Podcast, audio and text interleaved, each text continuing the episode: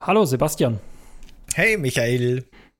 Ja, und äh, damit leiten wir das Jahr offiziell ein, 2023, und damit leiten wir offiziell äh, die Staffel 2 von Coffee Cake and Games ein. Äh, Yay. Mensch. Yeah. Es, ich ich, ich kann es immer noch nicht ganz glauben. Ne? Also eben haben wir noch über Fallout 2 gesprochen und äh, jetzt sind wir schon pff, 30 Folgen später dran. Das stimmt. Sogar mehr, ne? Mit den ganzen Bonusfolgen und so weiter. Die noch nicht mal ja, eingerechnet, ja, ja, genau. Man muss ja fairerweise sagen, dass wir natürlich das, das erste Jahr war ein bisschen verkürzt für uns. Die erste Staffel ist gerade mal ein halbes Jahr alt geworden und dann wurde sie schon abgesägt, wurde sie schon beendet, erfolgreich abgeschlossen, wollte ich sagen. Und nun beginnt eben Staffel 2 schon. Äh, das ist schon ziemlich crazy trotzdem, finde ich, dass wir tatsächlich jetzt schon ein halbes Jahr jede Woche hier zu Kaffee und Kuchen in der Regel über Spiele reden, ne? Das kommt mir also einerseits habe ich das Gefühl, wir machen das schon immer. Gleichzeitig habe ich das Gefühl, wir haben vor zwei Monaten sowas angefangen, gefühlt irgendwie. Es ist ein ganz komisches, äh, ja, ganz komisches Zeitgefühl, aber ja, äh, sehr, sehr liebgewonnenes Projekt und äh, ich finde es umso cooler. Erstens Staffel 2 und 2023, es könnte eigentlich kein besseres Jahr für eine zweite Staffel geben, weil so unglaublich viel erscheint, von dem wir natürlich hoffen, dass es nicht verschoben wird. Aber lustigerweise über die ganzen Jahre wurden jetzt so viele Titel verschoben und die sind jetzt quasi alle in 2023 gelandet. Also dieses Jahr explodiert. Mm, absolut, das ist total crazy. Ich bin mir sicher, viel von dem wird auch noch mal auf 24 verschoben, weil es halt immer so ist. Aber andererseits hätte ich bis vor einer Woche noch geschworen, dass die Starfield nochmal entweder auf Ende des Jahres oder auf nächstes Jahr verschieben. Jetzt heißt es doch, nee, nee, kommt schon noch äh, erste Jahreshälfte. Man weiß es immer nicht. Aber ja, das Jahr ist, ist voll bis oben hin. Das ist schon ziemlich verrückt irgendwie. Äh, ist zwar sehr, sehr cool. Äh, ich, es sind viele Spiele dabei, auf die freue ich mich richtig. Aber gleichzeitig weiß ich wirklich nicht, äh, wann ich das alles spielen soll. Und ich weiß schon gleich gar nicht. Also wir müssen uns schon sehr genau die Rosinen dieses Jahr rauspicken, über die wir in unserem Podcast reden können. Ich würde gern jedes Monat, jeden Monat wahrscheinlich über, über 20 Spiele reden, wenn es ginge. Äh, ja, geht mir genauso. Ähm, ja, dann, dann, dann, dann, dann, dann machen wir das halt einfach. Uns ist jetzt, äh, das Lustige ist, wir haben hier zuvor vor der Aufnahme quasi Staffel 2 geplant und das hat drei Stunden gedauert und ah, es war wunderbar, ein ganz, ganz wunderbarer Austausch. Aber mir ist auch aufgefallen, äh, während wir in Staffel 1 und der ersten Hälfte haben wir noch sehr viel über unsere eigenen Spiele gesprochen. Dann ist alles durchgedreht, wir hatten GästInnen, wir hatten Releases, alles ist äh, äh, drunter und drüber gegangen. Und ich merke jetzt schon bei diesem Jahr, wir werden wahrscheinlich kaum dazu kommen, unsere eigenen Spiele zu besprechen. Aber da sind das halt immer so kleine Ruhepausen zwischen den Feuerwerken. Das ist ja auch ein bisschen lustig. Ursprünglich das Originalkonzept, das ich dir damals gepitcht habe, mhm. äh, war ja wirklich diese, diese Folgen von wegen, ich empfehle dir ein Spiel, das du noch nicht kennst, du empfiehlst mir ein Spiel, das ich noch nicht kenne. So ging es ja los.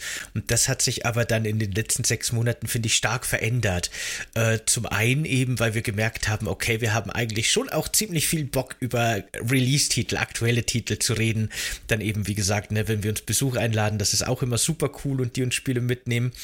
Und wir haben auch gemerkt, diese Regel von wegen, wir empfehlen uns nur Spiele, die der andere wirklich noch nicht kennt, die, strengt, die, die schränkt uns viel zu stark ein. Das ist so die, wahrscheinlich die größte Neuerung, die wir äh, offiziell jetzt verkünden können. Wir haben viele andere ziemlich coole Ideen und Projekte, mhm. aber da können wir noch nicht drüber reden, weil da ist noch zu viel schwammig und man weiß es nicht und da machen wir falsche Versprechungen. Aber was wir versprechen können oder ankündigen können, ist, die Regel, die fällt in der zweiten Staffel jetzt. Wir empfehlen uns weiterhin gegenseitig Spiele, aber die Spiele können durchaus auch schon von beiden gespielt worden sein und gut bekannt sein, weil es gäbe so viele interessante und coole Spiele, über die wir beide gerne reden würden. Wir dürfen aber nach unseren alten Regeln quasi nicht drüber reden, weil wir die beide schon kennen und das ist eigentlich ziemlich bescheuert. Das hatte halt äh, Vor- und Nachteile, ne? weil ähm, so, ich glaube, ne, wenn wir die nicht gehabt hätten, dann hätten wir nicht so die Kristalle herausgeholt und so wärst du, glaube ich, auch nie auf Apes Exodus getroffen und ich wäre wahrscheinlich nie auf Eternal Eternal Darkness getroffen. Deswegen, das fand ich schon spannend, dass wir quasi mir immer ein unbekanntes Spiel vorgestellt wird. Aber natürlich ist es auch interessant zu wissen, äh, welche Perspektive, Perspektive du auf ein Spiel hast, äh, was tatsächlich auch für mich neu ist, deine Perspektive dazu erfahren.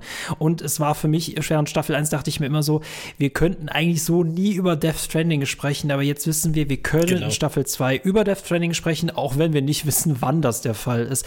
Lustig, ich habe gerade noch mal nachgeguckt, diese Release-Regel, äh, die wurde tatsächlich schon sehr früh eingebracht, weil das fing ja ganz im Juni an. Wir hatten zwei Juni-Wochen, dann hatten wir eine, äh, dann hatten wir quasi vier Juli-Wochen und dann kam schon das allererste Release-Spiel, das wir eingebaut haben. Äh, dreimal darfst du raten, was es war. Oh Gott, ich kann mich nicht mehr erinnern. Das es, ist so es ist so offensichtlich, welches es ist. Ach, dann war es. Nee, was war es denn? Ich weiß nicht, was war es denn? Es war Stray.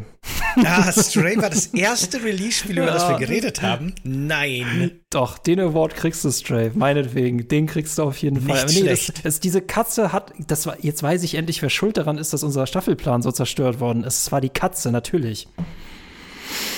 Mhm. Mhm. Ja, ja, naja, ja, dann ja. wird Stray immer einen besonderen Platz in unserer Podcast-Historie mhm. haben. Aber das waren ja dann immer noch Spiele, die wir ja beide nicht kannten, technisch gesehen, weil die neu waren. D deswegen eigentlich gilt die Regel. Also wir haben sie eigentlich noch kein einziges Mal gebrochen, Na, oder? wenn unsere, ja. unsere Gäste, unsere Gästin kommen, ne? Fragnat hat dann äh, ja, Witcher 3 mitgenommen, das, das wir beide kannten und so weiter. Ne? Doch, okay, da wurde die Regel schon aufgehoben. Aber jetzt gilt diese Regel eben auch für uns nicht mehr. Das heißt nicht, dass wir uns nicht weiterhin Spiele empfehlen werden, die der jeweils andere nicht kennt. Aber wenn er sie doch schon kennt, dann ist es ab jetzt wurscht. Deswegen, äh, ich, bin, ich bin, bin sehr gespannt auf Staffel 2 und ich weiß jetzt, dass während ich in diesem Moment darüber rede, dass dieser Staffel 2-Plan wahrscheinlich in drei Tagen wieder komplett anders aussieht. Aber gewähre mir einmal die Illusion dessen, das äh, Kontrolle zu haben. genau. Wir versuchen jetzt auch, weil es war ja wirklich ein drunter und drüber in Staffel 1, das war teilweise schon witzig. Wir haben in Staffel 1 noch Folgen aufgenommen, die bis heute nicht online gegangen sind. Äh, also wenn jetzt die nächsten Wochen und vielleicht auch Monate Monate manchmal noch Folgen online gehen, wo wir über den Sommer 2022 reden, dann wundert euch nicht. das waren wirklich Folgen. Das sind auch keine schlechten Folgen oder nee, so, um Gottes nee, Willen. Nee. Das sind super Folgen. Die haben wir nicht geschoben, weil wir sie nicht veröffentlichen wollten, sondern weil einfach immer was dazwischen kam und dann kam wieder was und dann hatten wir eine Zusage von der Gästin und dann kam das Release-Spiel und dann wurden die geschoben und geschoben und geschoben. Und das hat zu dieser lustigen Situation geführt, dass jetzt alles äh, total anachronistisch dann ist. Aber wir bemühen uns jetzt auch in der zweiten Staffel ein bisschen strukturierter ranzugehen. Ende jeden Monats, Anfang jeden Monats werden wir die Release-Listen genau studieren, uns genau überlegen, welches Spiel wollen wir besprechen, welches nicht, welches fliegt raus und ähm, dann haben wir quasi äh, genug äh, Platz hoffentlich auch noch für unsere herkömmlichen Folgen. Und ja, das wird schon, das wird alles cool. Ich freue mich drauf. Das ist, äh, es ist quasi so, wir sitzen jetzt in der Achterbahn und diese Bügel sind jetzt auch schon äh, ne, ähm, fixiert worden und gleich geht's los. Äh, ich, bin, ich bin sehr aufgeregt. Ähm, dazu kommt ja auch noch, äh, Leute, denkt daran, Steady, Steady gibt's immer noch, das CCG Wunderland hinter der Paywall, wo euch noch weitere Bonusfolgen erwarten, zumal noch die ganzen Bonus Bonusfolgen der letzten Monate. Und äh, das ist tatsächlich auch eine Neuheit für Staffel 2, äh, die Community-Folgen. Denn äh, Steady SupporterInnen können bei Umfragen mitmachen, um äh, quasi äh, unsere Sonntagsfolgen mitzugestalten. Und da wissen wir tatsächlich schon, äh, was die allererste sein wird. Und da sind wir ja auch sehr, sehr gespannt, welche Folgen äh, unsere äh, SupporterInnen uns da noch mitbringen. Genau. Wollen wir das schon bekannt geben oder soll das eine Überraschung werden? Ich wollte es nicht spoilern, deswegen habe ich, würde ich es dir überlassen, ob wir das spoilern. Äh, ja, wir aber auch, erst, aber, ja. aber wir hatten auch den Vorsatz, dass wir nichts ankündigen, von dem wir ne, nicht wissen, ob. Aber wir sind uns eigentlich schon ziemlich sicher. Aber also in dem Fall wissen wir zumindest, um was es geht. Wir wissen noch nicht vielleicht hundertprozentig, ah, wann es kommt. Das aber Wann ist immer das Problem. Das Was ist klar, stimmt. Bei mhm. der bei der Abstimmung war es nämlich ein Kopf an Kopf Rennen. Es war super knapp bis zuletzt und dann konnte konnte sich letztendlich XCOM 2 gegen Bioshock ganz knapp durchsetzen. Das heißt, XCOM 2 wird unsere erste von der Community, von unseren BäckerInnen gewählte Folge, äh, das erste Spiel, das wir besprechen werden. Und das ist äh, ziemlich cool. Wir freuen uns grundsätzlich auch, wenn in Zukunft vielleicht Spiele kommen, die wir vielleicht eben auch beide nicht kennen, ne? so die Ursprungsidee, unseren Gaming-Horizont zu erweitern. Aber über XCOM 2 kann man immer reden. Das ist ein großartiges Spiel. Da freue ich mich auch schon sehr auf die Folge. Äh, bin ich auch äh, mega gespannt. Und das war tatsächlich auf meinem Pile of Shame ziemlich weit oben oder unten. Ich weiß nicht, ich, darüber hat man noch nie geredet, äh, welche Spiele sind denn jetzt zeitnah zu spielen und welche nicht? Oben oder unten? Ich weiß es nicht. Ich also, frage das mal. Du nimmst ja die von, von oben normalerweise, die Spiele. Ne? Du nimmst ja das Oberste, um das ah. zu bearbeiten von deinem To-Do-Stapel. Aber ich denke mir halt immer, mein Pile of Shame ist in einem weiteren, also es ist in einem Raum, wo die Spiele oben durch eine Klappe fallen, aber wenn ich in diesen Raum reingehe, gehe ich eher unten unten rein, weißt du, und dann kommen sie zur Türe, wenn ich die Tür überhaupt aufbekomme, weil alles schon zugeschoben ist. Ähm, ja, die Architektur in meinem Kopf ist merkwürdig. Aber äh, ja, XCOM 2 ist auf jeden Fall, ähm, das, hab, das möchte ich unbedingt als nächstes spielen. Ja, deswegen, das passt, das habt ihr sehr gut entschieden. Ich bin gespannt, was ihr bei der nächsten Umfrage äh, votet. Vorschlag. Bin ich auch gespannt. Genau, das ist nämlich eben der Punkt, äh, äh unsere BäckerInnen dürfen nicht nur abstimmen, sondern auch selber Vorschläge machen, über die sie selber abstimmen. Wir machen da im Grunde gar nichts. Wir nehmen uns die Freiheit, dass wir selber jeweils mit einer Stimme mitstimmen. Das machen wir schon, aber ansonsten beeinflussen wir das nicht. Also das ist wirklich komplett eure Wahl. Und da bin ich echt super gespannt, was da kommt. Jeden zweiten Monat wird es da voraussichtlich, so wie es jetzt geplant ist, dann eine extra Community-Folge geben. Also nicht extra, es wird eine Sonntagsfolge, aber eine Community-Folge. Genau, eine Sonntagsfolge gehört euch. Das ist eure genau. Sendezeit, in denen wir sprechen. genau. genau, die nächste wäre dann wahrscheinlich im, genau, die erste kommt jetzt im Januar und die, äh, die andere dann im März. Genau. Das wäre cool.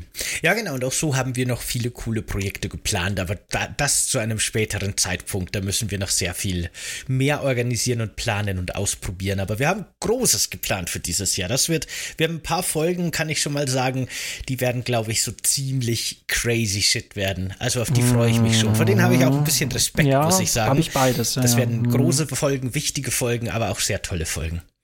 Das ist halt, ne, unser Staffel 2-Plan ist ja genauso wie dieses Gaming-Jahr, ne? Äh, alles ist ja nicht in Stein gemeißelt, das kann sich ja immer noch kurz vor knapp äh, ändern, aber äh, sowohl das Spielejahr als auch die Staffel 2 sind beide vielversprechend, sehen beide sehr, sehr vielversprechend aus. Auf jeden Fall. Deswegen, äh, wir sind tatsächlich schon im Silvester-Jahresrückblick, sind wir schon so ein bisschen darauf eingegangen, worauf wir uns nächstes Jahr freuen, aber dann ist das quasi, ne, das war quasi das Ende dieses, dieser Folge. Das ist jetzt der Anfang dieser Folge, dass wir quasi darüber sprechen, äh, worauf freuen wir uns extrem äh, auf äh, in Staffel 2 äh, in 2023 und wir wollen darüber hinaus auch äh, gewagte Prognosen aufstellen, in die Glaskugel schauen und sagen, welche Trends und Kontroversen dieses Jahr wahrscheinlich mit sich bringt. Auf das freue ich mich schon total. Ich habe zehn ziemlich coole Thesen aufgestellt, ziemlich coole Prognosen, glaube ich. Ich bin sehr gespannt. Das sind steile Thesen. Ich habe mir gedacht, wenn schon, denn schon. Wenn schon, lehne ich mich wirklich aus dem Fenster mit ja. meinen Thesen. Aber wenn dann nur irgendwie zwei von den zehn wirklich eintreffen sollten, dann ähm, wow, bin ich schon zufrieden, bin ich begeistert. Äh, aber das heben wir uns für den Schluss auf, würde ja, ich sagen, oder? Schluss auf. Ich bin gespannt, aber äh, wie viele Thesen dann quasi zutreffen und wie viele nicht. Ich weiß nicht, was der Gewinner von uns beiden dann im Silvester-Stream bekommt, aber wir haben ja noch ein bisschen Zeit, oh. uns das zu überlegen. Wenn ich gewusst hätte, dass es um was geht, hätte ich plausiblere Thesen gewählt. Nee, nee, nee, nee, nee, nee. Also, ja genau, These 1, es werden Spiele erscheinen. Genau. nee, ja, Na, gut. Ja, genau, das werden wir dann auch wirklich, voraussichtlich haben wir geplant im Silvester-Stream so wie wir den, den letztes Jahr schon gemacht haben, werden wir den dieses Jahr dann auch wieder machen, so einen Jahresabschlussstream. Und da werden wir dann auch unsere Thesen, die wir jetzt dann aufstellen, überprüfen. Aber äh, ohne Scheiß, ich freue mich schon so drauf. Das Jahr kann gar nicht schnell genug vor, vorbei sein, nur deswegen. Mich interessieren die Spiele nicht, ich will nur Recht haben. ich will nur wissen, ob meine Thesen in Erfüllung gehen. Deswegen suchst du jetzt jemanden auf, der an einer Zeitmaschine arbeitet. Ne? Genau. Wozu willst du das machen? Willst du die Geschichte ändern? Nein, ich will nur wissen, ob ich richtig liege in der Zukunft. Genau. ähm, äh, ja, ja, ich, ich, ich, bin, äh, ich bin sehr gespannt. Und wir haben jetzt schon 14, äh, fast 15 Minuten nur über Orgasachen gesprochen. Wollen wir loslegen? So machen wir es, ganz genau. Äh, ja, Spiele, auf die wir uns dieses Jahr besonders freuen oder die wir besonders interessant finden. Ich habe mir im Vorfeld natürlich so eine kleine Liste zusammengestellt. Ich habe mir ein paar Spiele rausgesucht und habe gemerkt, die Liste ist verdammt lang geworden. Die Liste an Spielen, die mich wirklich interessieren. Und deswegen habe ich ein paar von den vor allem größeren mainstreamigen Titeln rausgestrichen, weil ich mir dachte, die kennt eh jeder, beziehungsweise hat die bestimmte Michael auch auf seiner Liste. Ähm, die spare ich mir.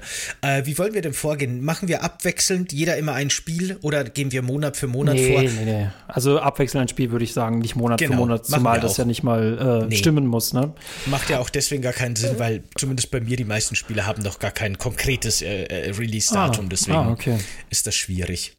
Na gut, dann fange ich mal an mit dem ersten Gerne. Spiel, auf das ich wirklich schon gespannt bin. Ich glaube, das haben wir tatsächlich auch im Jahresabschlussstream, habe ich das schon erwähnt. Das ist äh, Fire Emblem Engage. Das erscheint am 20.01. und ist quasi der neueste Haupt-Fire Emblem-Teil von Nintendo, der für die Switch erscheint.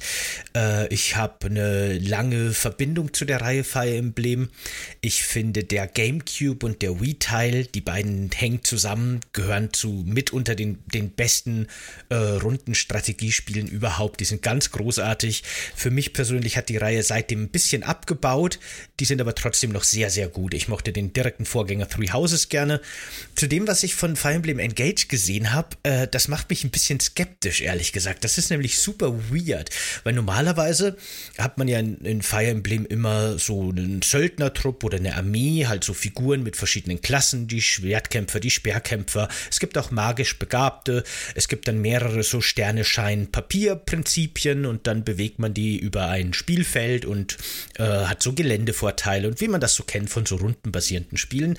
Das macht im Grunde Fire Emblem Engage auch noch so aber zusätzlich kann man jetzt quasi Helden und Heldinnen aus vergangenen Fire Emblem Spielen als so eine Art Pokémon-Begleiter beschwören. Und dann läuft quasi die Figur immer mit einem beschworenen Geisterhelden, Heldin durch die Gegend. Und ich kann mir noch nicht so recht vorstellen, ob das wirklich gut funktioniert. Aber normalerweise macht Nintendo das schon dass da irgendwie was Gutes draus wird. Aber das wirkt aktuell total weird auf mich, total seltsam. Ich bin sehr gespannt, ein bisschen skeptisch, aber ich freue mich drauf.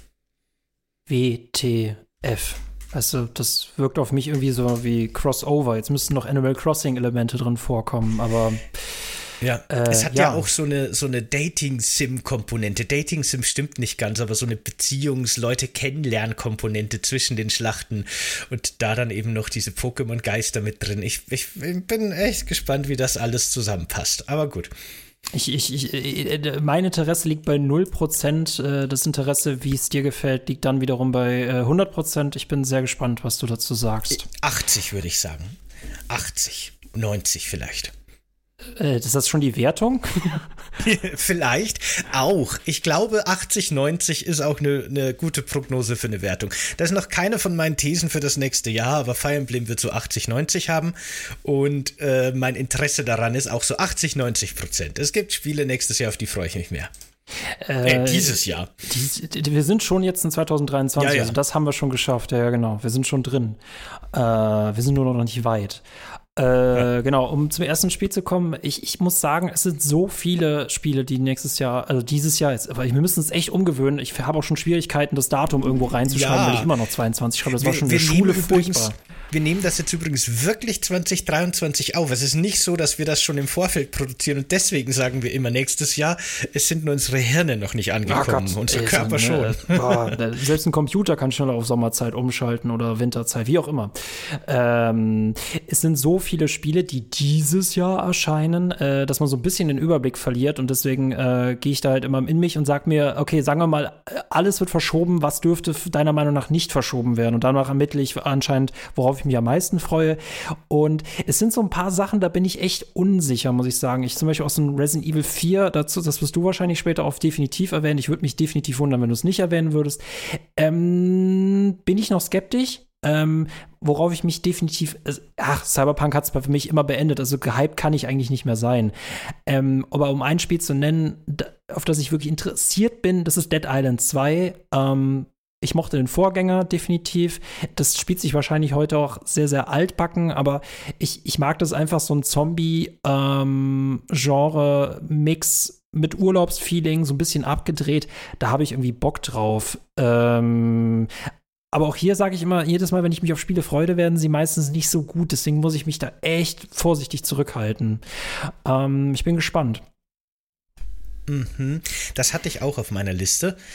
Ähm, auf das Spiel bin ich auch sehr gespannt. Aber das ist wirklich weniger eine Erwartungshaltung, dass ich mir denke, uh, das Spiel wird bestimmt gut oder ich freue mich drauf, sondern es ist wirklich einfach nur, dass ich damals mit dem ersten Teil viel Spaß hatte und meine Hoffnung ist, dass ich mit dem zweiten wieder viel Spaß habe. Ne? Aber das ist so ganz diffus. Ich habe keine konkreten Vorstellungen, was jetzt der Nachfolger anders oder besser machen wird oder wie der den, die gleiche Faszination wieder auslöst. Keine Ahnung, aber da geht es mir auch so. Ich, ich hoffe, ich hoffe, das wird gut. Ich lasse mich gerne überraschen. Ich freue mich drauf.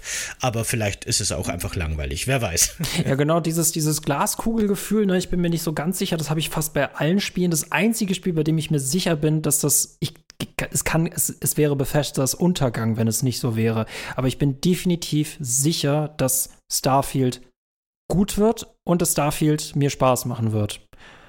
Oder mhm. ich bin vorsichtiger, ich sage, dass Starfield mir Spaß machen wird. Ich weiß nicht, ob es gut wird, aber ich gehe davon aus, dass es mir Spaß machen wird. Äh, es ist ja bei mir mittlerweile tatsächlich so, ich gucke mir schon gern so Trailer-Shows an, aber bei Spielen, auf die ich gespannt bin, informiere ich mich fast ungern mittlerweile, weil ich möchte mhm. da oft sehr unvoreingenommen reingehen ne, und mhm. mich überraschen lassen. Aber bei Starfield, weil das halt wahrscheinlich auch auf meinem Kanal ein großes Thema wird, habe ich mich wirklich informiert und das macht schon einen guten Eindruck, muss ich sagen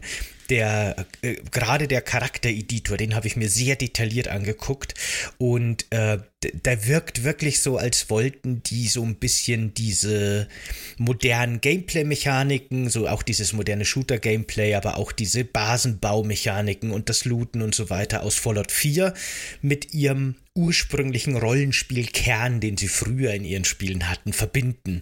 Und das wirkt gar nicht mehr so casualisiert, wie Fallout 4 teilweise war, was Rollenspiel angeht. Da gibt es sehr äh, komplexe oder zumindest sehr vielfältige Einstellungsmöglichkeiten für optionale Dialogoptionen, die dann die Figur aufgrund von irgendwelchen historischen, geschichtlichen Sachen in der persönlichen Historie wählen kann. Man kann einen Hintergrund nehmen für seine Figur, also einen, einen Ursprung, der dann auch das Gameplay beeinflusst. Du kannst zum Beispiel irgendwo eine Familie haben, die du versorgen musst oder sowas, deswegen musst du denen immer ein bisschen was von deinen Credits geben. Du kannst irgendwo ein Haus haben, aber dafür hast du Schulden von Anfang an. Und da gibt ganz viele Sachen, ganz viele Startbedingungen, die man eben verändern kann. Das sieht alles schon sehr interessant aus und äh, grundsätzlich weiß man ja, dass Bethesda große, offene, spannende Welten mit, mit Rollenspiel äh, kombinieren können. Fallout 76 hat jetzt, glaube ich, für viele so ein bisschen das Vertrauen in äh, Bethesda kaputt gemacht und ja. äh, viele fanden ja auch, dass Fallout 4 so ein bisschen ein Rückschritt war in vielerlei Hinsicht. Aber ich habe auch das Gefühl, die machen, die haben daraus gelernt und ich könnte mir auch vorstellen, dass da viel sehr, sehr cool wird. So Bethesda at its best wieder.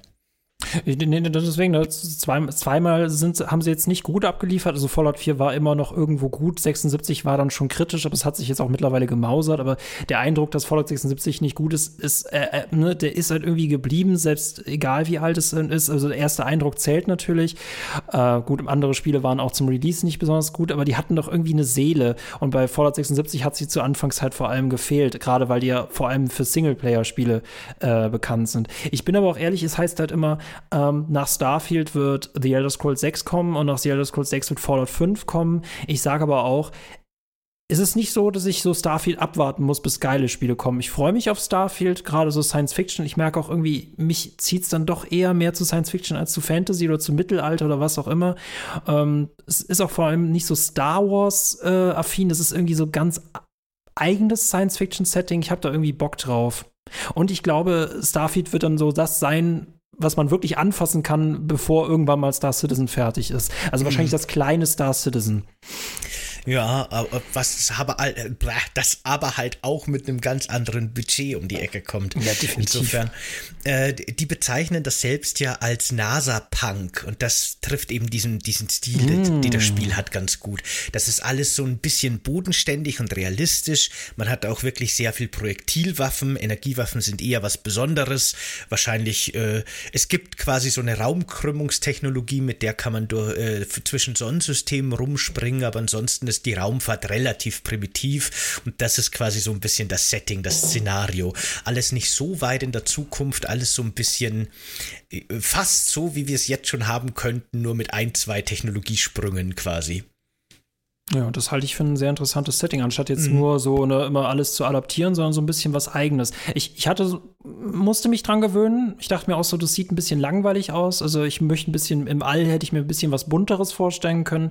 Äh, ich bin da vor allem äh, auf die tausend Planeten gespannt, die gefürchteten tausend mhm. Planeten. Aber äh, da, da stimme ich auch der, der These zu, wenn du ein Universum darstellen willst, kannst du halt nicht 30 Planeten voll mit Stuff haben. Das ist so eine Gaming-Logik, aber das ist nicht besonders authentisch.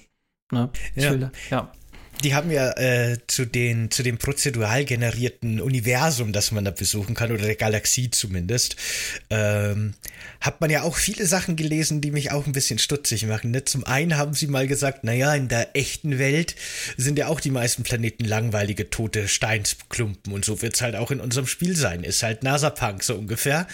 Das finde ich gleichzeitig cool und gleichzeitig weiß ich nicht so recht. und zum anderen äh, wurde auch schon gesagt, dass die sehr, sehr sehr, viele handgecraftete Gebäude und Locations und so weiter gemacht haben, die dann aber per Zufallsgenerator über die Planeten, die man erkundet, verteilt werden. Und das könnte cool sein, eventuell, wenn man sich da so ein bisschen so seine eigene Welt erschafft nach und nach durchs Erkunden. Das klingt aber auch ein bisschen stark nach No Man's Sky und ich habe da echt Angst vor ständiger Wiederholung und vor immer wieder dem gleichen Raider-Bunker, der alle 500 Meter auf jedem Planeten erscheint. Da muss man mal gucken, ne? Das sind so ein bisschen Punkte, die mich skeptisch machen. Aber alles in allem stehe ich dem schon wirklich auch positiv gegenüber.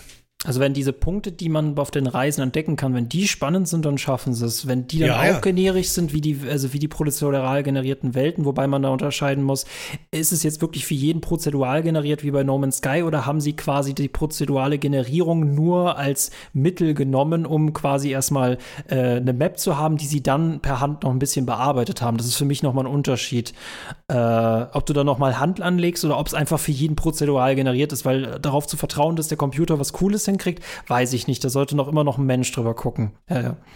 Ich habe mir das immer gedacht, die haben ja witzigerweise bei The Elder Scrolls Arena, ihrem ersten Elder Scrolls Spiel, äh, genau das gemacht. Die haben die Städte und die Dungeons per Hand gemacht und zwischen diesen Städten und Dungeon wurde dann tatsächlich Kilometer und Kilometer, Quadratkilometer und Quadratkilometer äh, prozedural generierte Landschaft einfach gemacht. Und man konnte theoretisch ohne Schnellreisen zu Fuß von der einen Stadt zur anderen laufen, war halt dann unter, Umstand, äh, unter Umständen drei Tage in Echtzeit unterwegs. Also das war eine reine Spielerei, ein reines Gimmick. Aber einfach nur zu wissen, dass es geht und dass diese Fläche existiert tatsächlich zwischen den Städten, war halt damals der absolute coole, immersive Shit. Und wenn die das so ein bisschen tatsächlich in modern natürlich in Starfield machen, könnte ich mir das sogar sehr cool vorstellen. Das ist so das Spiel ähm, tatsächlich, ähm, auf das ich mich am, auf, am, am meisten gespannt bin. Alles andere danach ist dann schon eher so in der kritischeren, ähm, da bin ich interessiert dran, aber da freue ich mich nicht drauf. Aber ich denke auch, Starfield wird 2023 definitiv ihren, seinen Stempel aufdrücken. Also wenn wir in sechs Jahren zurückblicken, werden wir sagen, ja, 23 war das Jahr, an dem Starfield erschienen ist. Sofern ich mich jetzt nicht gerade widerspreche, wenn es dann doch verschoben worden ist. Ich gehe aber nicht davon aus. Die Verschiebungen sind vorbei. Ich glaube es auch nicht mehr. Die hätten nicht eben, wie gesagt, vor kurzem noch irgendwie auf ihrer Website veröffentlicht, dass es Quartal 1, 2 kommt, wenn die schon, also die müssten schon wissen, dass das nicht mehr Anfang dieses Jahr erscheinen kann. Aber gut, ja. Na gut, was haben wir noch auf unseren Listen? Ähm, ein Spiel, das schon im Februar erscheint, auf das ich sehr gespannt bin, ist Darkest Dungeon 2. Denn das ist ja schon lange in der, in der, im Early Access quasi. Man konnte das eigentlich schon lange spielen. Ich habe auch mitbekommen, das Spiel hat sich seit Release in der Early Access Phase schon mehrfach sehr stark verändert. Und ich bin froh darüber, dass ich es geschafft habe, bis heute die Finger davon zu lassen, weil mir hat der erste mm, Teil echt auch. gut gefallen. Und ich habe halt so die Erfahrung gemacht mit Early Access, dass ich mir dann oft eigentlich die fertigen Spiele damit verderbe, wenn ich zu früh anfange, die zu spielen. Und dann habe ich mich im Grunde schon an einer Beta-Version satt gespielt. Und wenn das Spiel dann fertig ist, denke ich mir, ja, die ganzen Features klingen echt cool, aber ich habe eigentlich echt keinen Bock mehr drauf. Und deswegen äh, bin ich sehr froh, dass ich es geschafft habe, Darkest Dungeon 2 wirklich unangetastet zu lassen. Freue mich jetzt sehr auf den Release und da werde ich das dann sehr gerne, sehr ausführlich spielen. Und ja, da habe ich echt Bock drauf. Ich werde noch nicht ganz warm mit dieser 3D-Grafik, die das hat, weil ich fand diese, äh, dieses Malbuch, Geschichtsbuch ähm, eher sehr zweidimensionale. Das fand ich großartig, dass es jetzt so 3D-Elemente gibt. Da muss ich mich dran gewöhnen. Ne, das ist das gleiche wie, will man Pokémon in 3D haben oder war es 2D früher auf der Platzsicht irgendwie doch besser? Mm, ja, aber ich bin auch froh, dass ich, nicht dass ich noch nicht in der Beta gespielt habe. Ich habe ein bisschen was gesehen. Ähm, mh, mm, ja, ich freue mich trotzdem drauf. Aber ich finde, die haben zumindest den Stil von diesen 2D-Zeichnungen, von diesen 2D-Sprites aus dem ersten Teil ziemlich gut in die 3D-Welt übertragen. Ich finde, das sieht schon gut aus. Äh, es gibt ja oft so 2D-Spiele, die dann in 3D plötzlich wirklich hässlich werden. Gerade die Animationen sind dann teilweise halt einfach nicht mehr so stylisch, so schön wie bei den kleineren Vorgängerprojekten, die noch in 2D waren. Aber ich finde, das hat einen Stil. Das gefällt mir schon. Da bin ich, bin ich wie gesagt, gespannt. Ich, ich finde, es muss auch, wenn du mit einer 2D-Perspektive oder 2D-Grafik anfängst, musst du die nicht unbedingt in der Fortsetzung unbedingt 3D. Das muss ja, braucht ja diese Erweiterung gar nicht. Du kannst es ja auch einfach äh, Gameplay-technisch verbessern. Ich weiß nicht, was genau der Grund dafür war. Äh, ich bin gespannt, es zu sehen. Die, die Kutsche hat mich schon ein bisschen abgeschreckt, kann aber auch einfach Gewohnheit an den ersten Teil sein. Hast du den eigentlich jemals durchgespielt, den ersten? Ich habe den tatsächlich nie durch durchgespielt. Ich habe es mehrfach so weit gespielt, dass ich in den letzten, in den Darkest Dungeon komme und war da auch viel unterwegs, aber ich habe es nie beendet, weil wenn dann doch irgendwie die ersten äh, hochgelevelten super perfekt aufeinander abgestimmten Teams sterben, dann frustriert es mich meistens so, dass ich keinen Bock mehr habe. Aber das ist kein Frust, wo ich sage so, oh Gott, was für ein Scheißspiel, sondern das ist eher so ein, okay, ich, bevor ich jetzt irgendwie meine Reste, die ich habe, zusammenkratze und nochmal irgendwie in diesen Darkest Dungeon erfolgreich gehen zu können, fange ich nochmal ein neues Spiel von ganz von vorne an. Und das macht mir dann auch Spaß, nochmal mit dem, was ich gelernt habe, von ganz neu zu starten und wieder ein bisschen mehr zu optimieren von Anfang an. Finde ich total cool. Aber nee, durchgespielt habe ich es tatsächlich nie. Ja, das ist auch immer so eine Sache. Immer wenn ich Bilder dazu sehe, denke ich immer so, das hast du nicht durchgespielt, Michael. Das müsstest du eigentlich noch tun. Das wird dir leid tun, wenn du das in diesem Leben nicht machst. Das, denk, ja. das, ist, das ist mir das, das denke ich aber bei Darkest Dungeon irgendwie immer, weil das mir tatsächlich Spaß gemacht und da war ich ja tatsächlich auch gefesselt, äh, äh, bis bis zum Ende zu schaffen. Das ist auch eines der wenigen Spiele, die bei mir solche so ein Gefühl halt auslösen. Ähm, aber das hätte ich zum Beispiel jetzt hätte ich mir die Liste von 2023 Spielen äh, angeguckt, das wäre bei mir komplett untergegangen. Mhm. Äh, ich habe da wirklich mir selber ein bisschen antrainiert, dass ich für mich selber entscheiden kann, wann ich Spiele durchgespielt habe und wann nicht. Und die Credits sind für mich nicht mehr entscheidend. Damit nee, nee, das ich mir bei ganz viel Lebenszeit. Vielen, und das finde ich tatsächlich bei mir interessant. Das habe ich auch bei ganz vielen Spielen, wo ich sage, nein, ich bestimme, wann ich es durchgespielt habe, egal ob es durchgespielt ist. Bei dem Spiel bin ich immer ein bisschen traurig darüber, dass ich das noch nicht durchgespielt habe.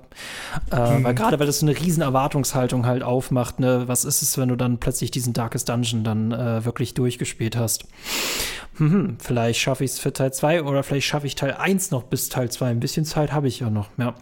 Das habe ich mir gerade gedacht. Als du das erzählt hast, habe ich mir gedacht, na, vielleicht sollte ich doch den ersten Teil nochmal anfangen. Mit den ganzen DLCs ist das ja sowieso nochmal ein ganz neues Spiel geworden.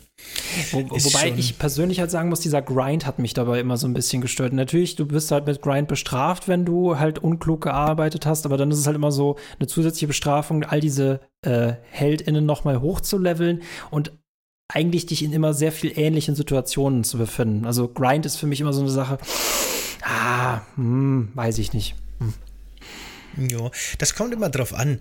Ähm, ich finde, das ist, das ist für mich, das ist ein, ein super komplexes Thema. Vielleicht muss mhm. man da mal einen eigenen Podcast drüber machen. Aber Grind ist für mich, machen. für mich ist das äh, total zu Unrecht so negativ besetzt, weil im Endeffekt ist doch der Grind nichts anderes als die Kernmechanik, die Quintessenz eines Spiels. Und wenn mir das Gameplay wirklich Spaß macht, dann ist doch der Grind eigentlich genau das, mit dem ich mich beschäftigen will. Und mhm. wenn der Grind nervig ist, ist das für mich eher ein Zeichen dafür, dass das Spiel eigentlich in seinem Kern nicht gut ist, weil man will es nicht spielen.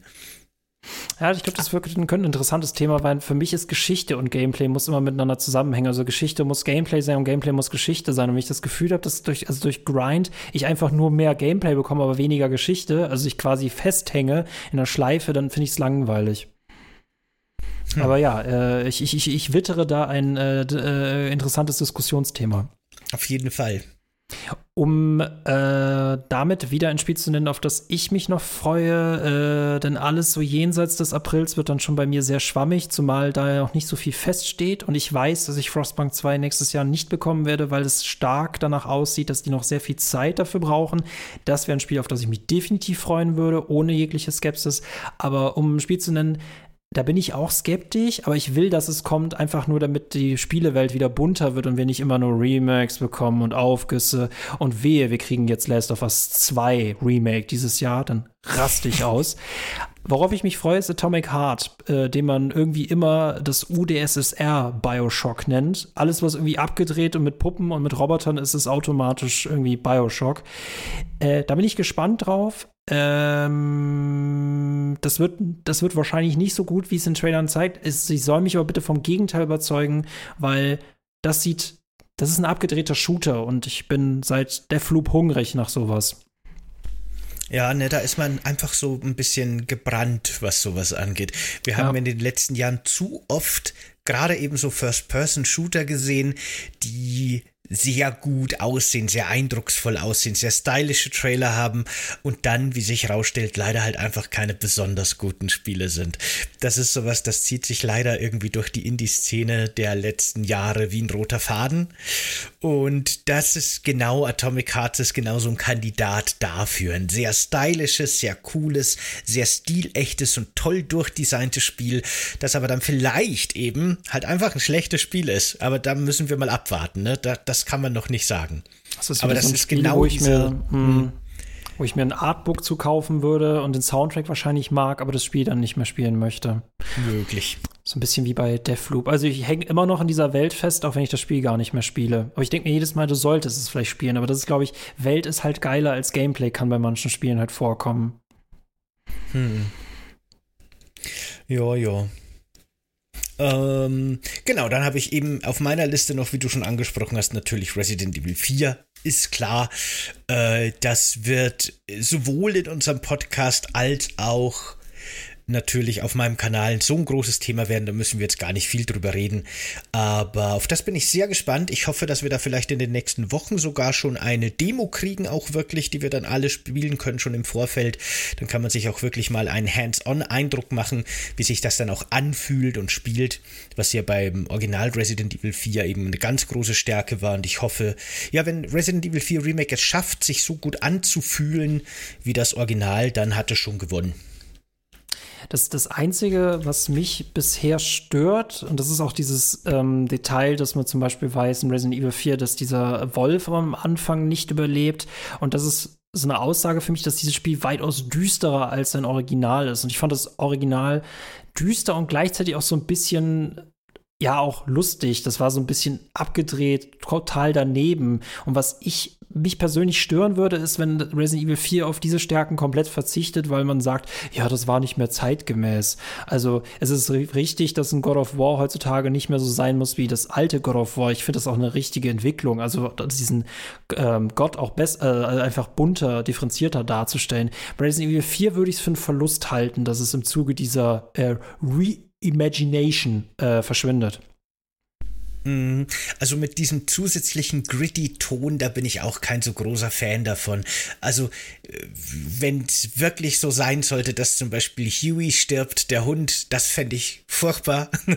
und auch, dass man in dem Gameplay gesehen hat, dass man eine Kuh anzünden kann und die läuft dann brennt durch die Gegend. Das sind so Sachen, wo ich mir denke, ach komm, das, das will ich gar nicht. Ich will nicht rumlaufen und Kühe anzünden, ey. Das finde ich nicht lustig. Aber was die, so diesen cheesy One-Liner-Faktor angeht, da, da kann ich dich insofern beruhigen, dass man in dem Gameplay-Material tatsächlich Leon schon mehrfach gehört hat, wie er genau wieder seine bescheuerten One-Liner droppt und wie er eben, nachdem er die Kuh zum Beispiel anzündet, sowas ruft in die Menge wie, hey, schick mir einfach eine Rechnung. Und äh, also ich hm. glaube, diesen, diesen dämlichen Humor werden sie beibehalten. Aber äh, ich weiß nicht, ob die äh, hier die, die Bergwerksszene mit der, mit der Lore, mit dem Zug noch drin ist, ne? Ja, mal gucken. Und auch der Riesenroboter. Es gibt viele Szenen aus Resident Evil 4, wo sogar viele Fans sagen, sie würden sich wünschen, dass die nicht mehr vorkommen. Für mich muss in einem guten Remake alles drin sein. Und wenn es ein wirklich gutes Remake ist, macht es halt das einfach besser, was im Original vielleicht nicht perfekt war, anstatt es einfach zu streichen. Also ich wäre, ich bin über jede Sekunde, jede Szene, und wenn sie noch so cheesy und doof ist, wäre ich enttäuscht, wenn sie nicht zumindest in irgendeiner Art auch im Remake vorkommt. Aber da schauen wir mal. Das ist ich bin mittlerweile der festen Überzeugung, dass es gut wird. Wie gesagt, ne, mal gucken, ob es sich auch gut spielt. Das ist noch das Wichtigste. Aber wie gut wird's? Und wird's ein gutes Remake vor allem? Das sind die Fragen, die für mich noch offen sind. Ich fand zum Beispiel auch Teil 3 nicht, also das Remake fand ich nicht schlecht, aber es, es, kam einfach ans Original überhaupt nicht dran. Es gibt ja auch Leute, die sagen, dass das Remake vom zweiten nicht an sein Original rankommt, auch wenn das echt gute Spiele sind, unabhängig, mhm. ob das gute Remakes sind für 2023, gerade weil es so voll ist, finde ich aber, sollte man da Remakes eher so auf den Platz 2 packen, äh, weil ich fände es komisch, wenn so viel Neues erscheint, zu sagen, irgendwann am Ende, das beste Spiel, das erschienen ist, war ein Remake. Also die würde ich immer so in der zweiten Kategorie äh, passen, einfach um dem Innovativen so den Raum zu räumen, selbst wenn Resident Evil 4 definitiv in der Top 5 vorkommen könnte. Aber deswegen ist das bei mir nicht so hoch ähm, angesiedelt. Äh, weil du gerade Remake sagst, würde ich gern gleich noch ein anderes Spiel von mir einschieben, weil das passt gerade ganz gut. Und zwar erscheint voraussichtlich irgendwann im März, zumindest ist das noch das Datum, das auf Wikipedia gelistet ist, ähm, System Shock, das Remake vom ersten System Shock. Und das ist, finde ja. ich, ein sehr, sehr gutes Beispiel dafür, wann Remakes wirklich mhm. sinnvoll sind. Weil das erste System Shock ist ein wirklich, wirklich altes Spiel, das man also das ist schwer, das heute noch zu spielen. Das macht's einem nicht leicht, weil eben wirklich so Sachen wie Maussteuerung und einfach nur Zielen alles andere als Selbstverständlichkeiten sind. Das ist sehr klobig, sehr umständlich und ich glaube, man braucht viel Einarbeitungszeit und es fällt einem schwer, das heute aus moderner Perspektive noch wirklich zu genießen und wirklich Spaß zu haben. Dabei ist die, die Welt die Story, äh, die, die große Antagonistin wirklich großartig. Äh, ich habe mich über das Remake an sich noch nicht informiert. Kann sein, dass das ganz schlecht wird, leider. Aber wenn es gut wird, wenn es wirklich die Essenz des Originals gut einfangen kann und das gut abbilden kann, bin ich sehr gespannt drauf und kann das auch jedem Bioshock und äh, Portal-Fan empfehlen, weil ich glaube, die beiden Gruppen werden dann wenn man System Shock noch nicht kennt, ganz viel äh, von, an, an Inspirationen wiedererkennen quasi. Ich muss sagen, äh, oder wenn Atomic Heart nicht gut werden sollte und irgendwie sagt mein Bauchgefühl das, dann freue ich mich auch trotzdem auf System Shock. Aber das ist so interessant, weil wir können jetzt ne, wieder 20 Spiele nennen und dann vergesse ich System Shock wieder. Dieses Jahr ist wirklich extrem voll. Wir sind es nicht gewohnt, dass so viel erscheint, zumal es ist so viel verschoben worden und auch das letzte Jahr, das so voll war, es liegt auch schon lange her. Also ich würde auch 2019 war auch voll, aber nicht so voll wie 23. Zum, mhm. Zumal wir noch nicht mal wissen, was alles in der zweiten und dritten äh, im Part dieses Jahres Eben. erscheint. Also es ist Kommt so krass. ja noch was vielleicht, ja, ähm, total. Persönlich muss ich sagen, ähm, Assassin's Creed Mirage scheint dieses Jahr auch, ist quasi so eine Hommage an die älteren Teile, ist quasi so eine Entschuldigung oder eine Wiedergutmachung für alle Leute, die sich bei den modernen Teilen dafür beschwert haben, dass es halt der Stealth-Part komplett rausgeflogen ist. Die, die, haben mich verloren. Ubisoft hat mich verloren, sowieso, weil sie ACB den Multiplayer abgeschaltet haben. Aber Mirage gucke ich mir an, da bin ich wirklich interessiert. Bei Valhalla war ich nicht interessiert. Ich habe Valhalla gespielt. Ich hatte auch recht. Es war viel zu lang und ich mag diese neue Formel auch nicht. Also die kriegen es einfach nicht hin. Deren Spieler sind zu groß. Mirage viel, viel kleiner. Da habe ich, hab ich Bock drauf. Doch, doch. Auch wenn ich ein Ex-Fan bin, ich werde auch danach ein Ex-Fan sein. Ich glaube nicht, dass es schaffen, mich wieder zum Fan damit zu machen. Aber vielleicht werde ich sagen, ja, okay, Ubisoft, ich reiche dir die Hand und wir können in den Sonnenuntergang reiten oder so, auch wenn ich dich immer noch nicht mag, aber ja. Da bin ich tatsächlich, wenn es um Assassin's Creed geht, mehr interessiert an ihrem komischen Service-System, das die da haben, wo verschiedene Zeiten und Welten irgendwie oh, parallel mhm. existieren werden. Äh, nicht, weil ich glaube, dass das ein Spiel für mich wird, sondern weil ich sehr gespannt bin, was das genau wird und ob das irgendwie Hand und Fuß hat und ob das funktionieren wird und ob es vielleicht sogar gut wird, ne? Aber das finde ich spannend. Ja. Und dann äh, wäre ich tatsächlich von meiner Seite aus schon meiner Liste durch. Tatsächlich. Oh, wow. Ja. Ich hätte noch ungefähr 100 Spiele.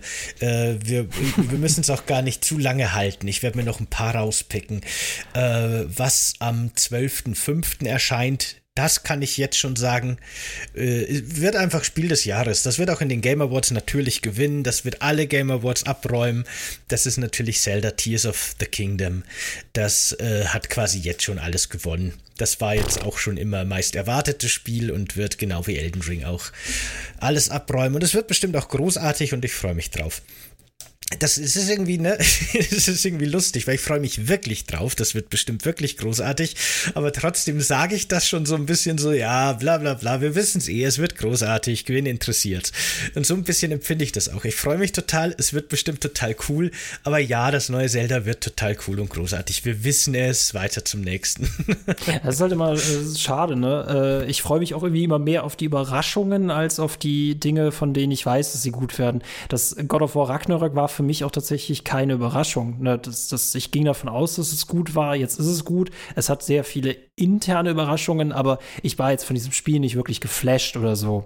Wie von mhm. beispielsweise, welches Spiel hat mich zuletzt geflasht, was erschienen ist? Oh, das kann, äh, ich kann sagen, dass ich richtig geflasht von Signalis war. Das mhm. hat nämlich tatsächlich in unserem Jahresrückblick-Stream gefehlt, weil ich das zu dem Zeitpunkt noch gar nicht gespielt hatte. Das wollte ich jetzt heute eh noch mal quasi rückwirkend nennen, äh, das hat mich echt ziemlich begeistert, als ich das jetzt nochmal gespielt habe. Und das ist für mich tatsächlich, muss ich sagen, so ein Kandidat für Game of the Year, das äh, auf meiner persönlichen Liste Elden Ring mehr Konkurrenz macht als God of War, wenn es darum geht. Das hat mich richtig What? abgeholt. Ein verdammt, verdammt gutes äh, Survival-Horror, klassisches Survival-Horror-Spiel. Ganz großartig. Also Signalis, wenn ihr das noch nicht gehört habt, noch nicht kennt und äh, mit so klassischem Survival-Horror wie die alten Resident Evil anfangen könnt, schaut euch das unbedingt an. Die erste halbe Stunde ist ein bisschen, weiß ich nicht, aber dann wird so verdammt gut. Ganz, ganz großartig. Ist ja tatsächlich auch noch im Game Pass. Genau. Xbox und Game Pass. Mhm. Humble, in der Humble Trove, also wenn ihr Humble äh, Monthly Bundle abonniert habt, Humble Choice, könnt ihr das auch kostenlos runterladen. Äh, das letzte Spiel, das ich werde wahrscheinlich, äh, es wird irgendein anderes auch noch gewesen sein, aber wenn ich jetzt in die Vergangenheit zurückgehe, wird es bei mir Death Stranding gewesen sein. Ähm, aber das meine ich ja, ne?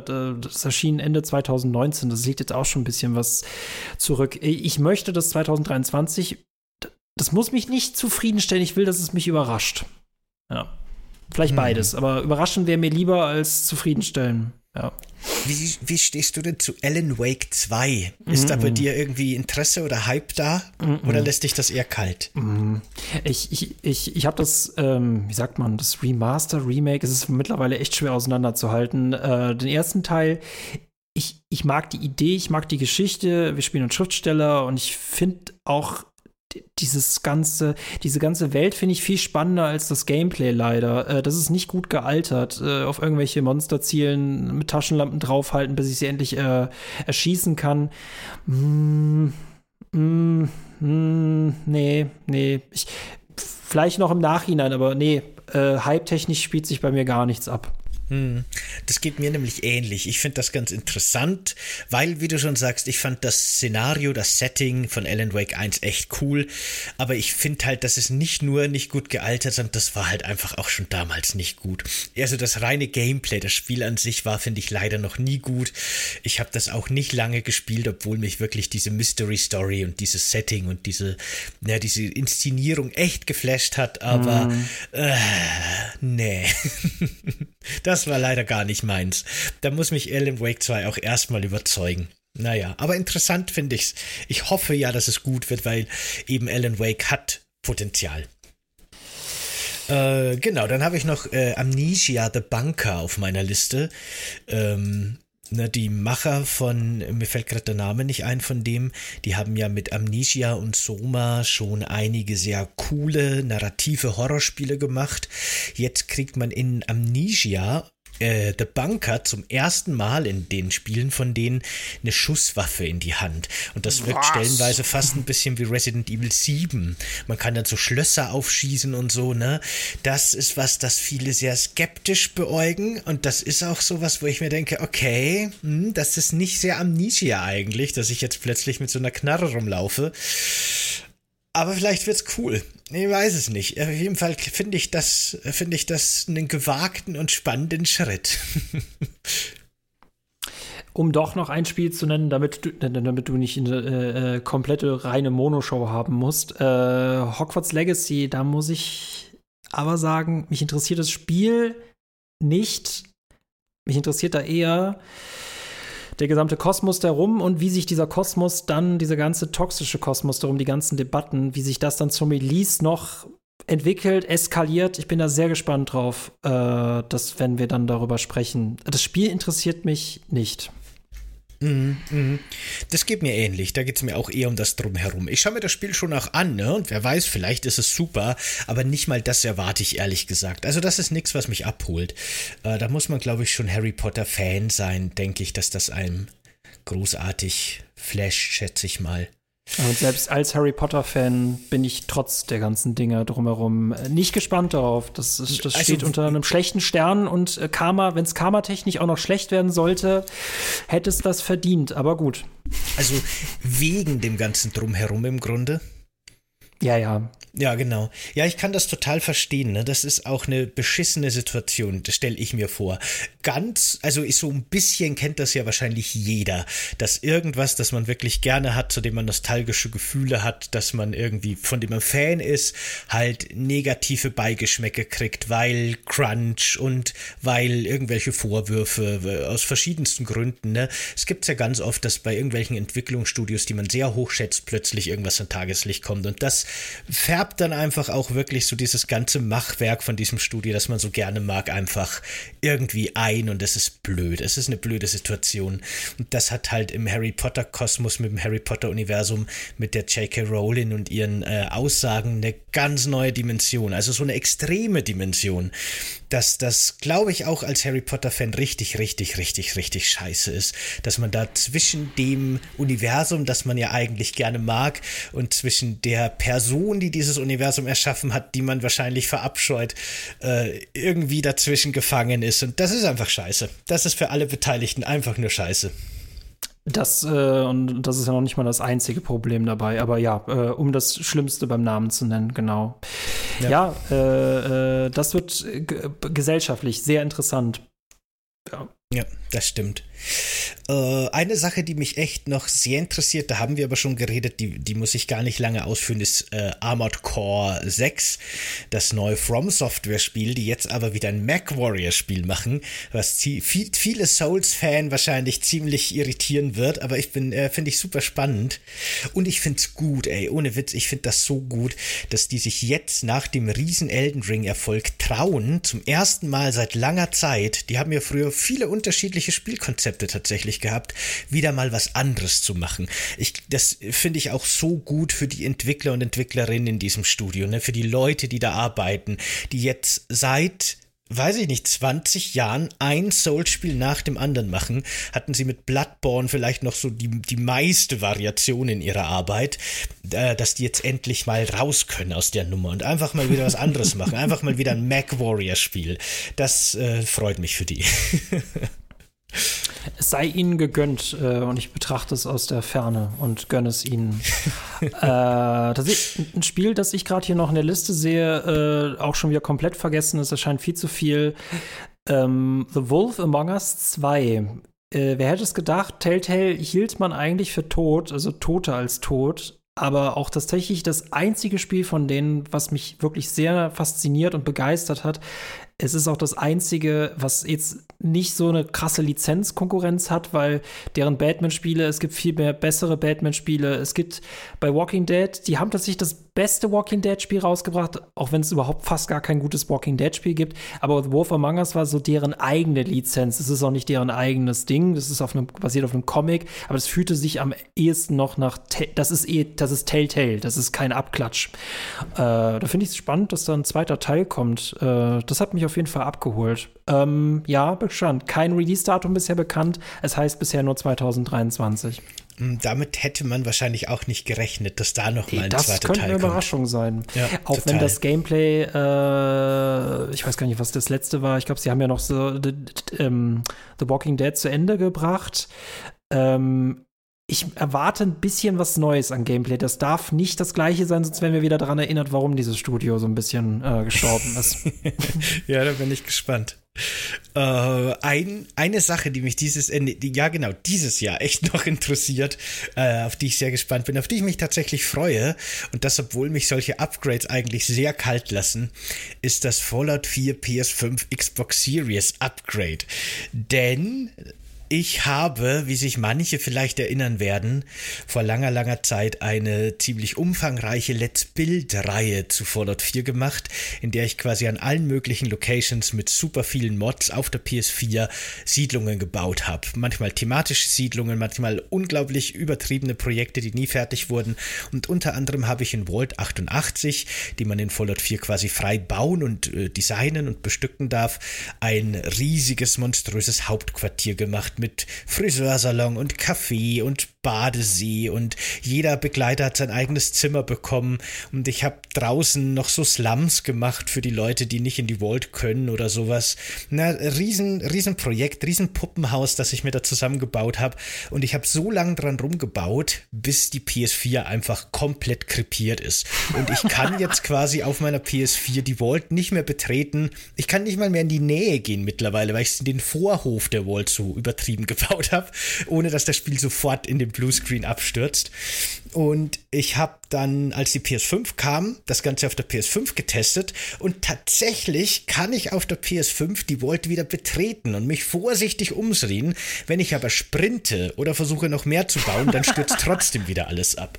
Und mit dem PS5 Upgrade, jetzt wo es wirklich offiziell auf PS5 Hardware angepasst wird, habe ich die Hoffnung, dass ich vielleicht tatsächlich in meine Vault kann und da vielleicht sogar weiterbauen kann. Das wäre ziemlich cool. Und so nur lieb. deswegen freue ich mich da drauf. Ich finde es so lustig, dass äh, da du als Lore-Tuber offenbar ja anscheinend die, äh, die verfluchteste Vault von allen kreiert hast. Vault 88 ist das?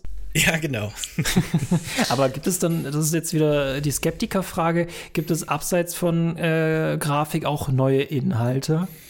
Ich glaube ehrlich gesagt nicht. Nicht, dass Na, ich wüsste zumindest. Schade. So eine Legendary Edition zu Fallout 4. Ich Das würde, wär glaube ich, cool. eher noch eine Legendary Edition zu Fallout New Vegas haben, aber das ist wieder eine andere Sache. Das wäre gut. cool. Mhm, mhm. Das wäre ziemlich cool. Wüsste ich jetzt zumindest nichts davon. Keine Ahnung. Naja, mir wird schon reichen, wenn ich wieder meine Vault komme. Ich wollte 88. Okay. Ja, ja. Ich habe noch schnell, genau, das ist eine gute Idee. Ich habe nämlich jetzt auf meiner Liste fast alles genannt. Äh, Ich habe noch ein paar Indie-Perlen mir rausgepickt, wo ich mir dachte, das ist hundertprozentig für den ein oder anderen oder die ein oder andere super interessant. Und äh, die äh, nenne ich euch jetzt noch schnell, damit ihr die auf dem Schirm habt, wenn ihr da Interesse dran habt. Das sind nämlich ein paar echt coole Spiele, die sollte man bei all den großen Releases echt nicht irgendwie ver vergessen. Und zwar haben wir da zum einen, du kannst gerne auch was dazu sagen, wenn dir das Spiel irgendwas sagt oder sowas. Kennst du von Sega Jet Set Radio?